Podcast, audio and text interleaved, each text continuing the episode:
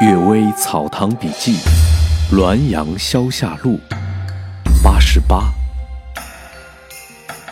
胡经细报。已故祖父有个庄子，叫常里，现今分派属于堂弟东白家。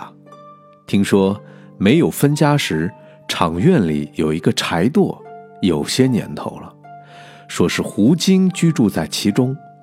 人不敢侵犯，偶然有个佃户醉了，睡在他的旁边，其他佃户告诫不要触怒仙家，这个人不听，反而肆意的责骂。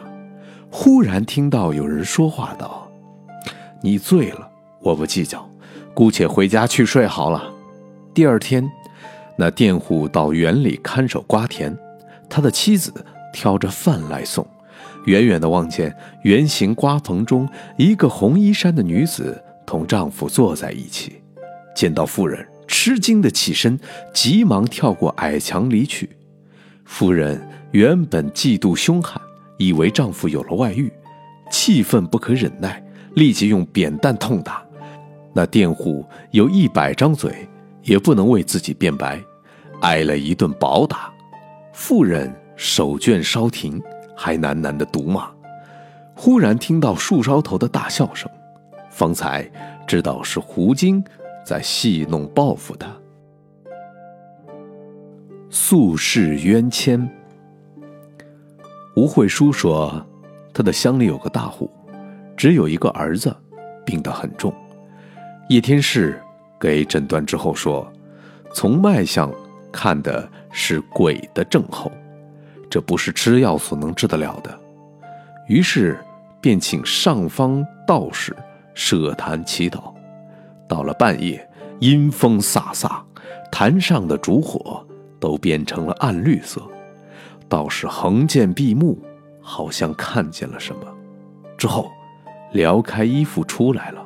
他说：“妖魅作怪，我能去除；至于几代的恩怨。”虽然有解救的办法，但能否解救，还在于本人。如关系到人伦纲纪，违反了天条，即便是败奏上律章，也不能传达于天庭。这个病的起因是你的父亲撇下了你的一个幼弟，你的哥哥撇下了两个孤苦无依的侄儿，你蚕食鲸吞他们的财产，几乎一点没剩。又把这孤苦伶仃的孩子视作路人，以致他们饥饱冷暖都无处去说，疾病痛痒任他们呼号。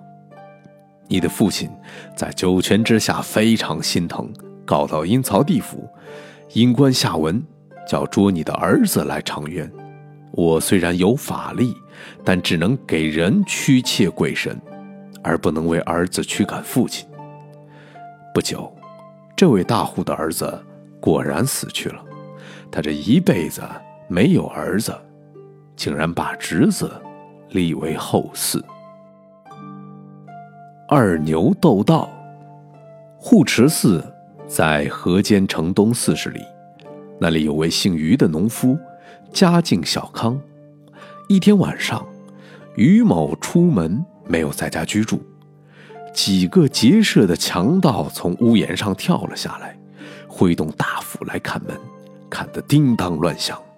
家中只有妇女和小孩，只能伏在枕上发抖，听任强盗行事而已。忽然之间，家中所养的两头耕牛怒吼着跳进院内，奋起双脚，与强盗搏斗起来。强盗举刀齐下。牛奋战更勇，强盗终于受伤，狼狈逃走。原来，乾隆癸亥年，河间发生大饥荒，人们没有除草养牛，多把牛卖给了屠氏。余家这两头牛，当初也被人卖给屠户。二牛走到屠户门前时，伏在地上哀叫起来，不肯再向前走。于某看到后，动了恻隐之心。当即脱下衣服，掷钱将二牛赎出，自己忍着寒冷牵牛回家。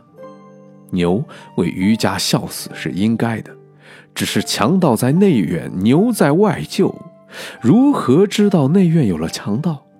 而且，牛并不是灵巧敏捷的动物，外门坚闭，为何能一跳就过了墙？这必定是有灵通驱使，不知鬼神又是谁呢？这件事情是乙丑年冬天，我在河间岁考时，刘东堂对我讲的。刘东堂就是护持四人，他说亲眼目睹二牛身上分别留下的几处刀伤。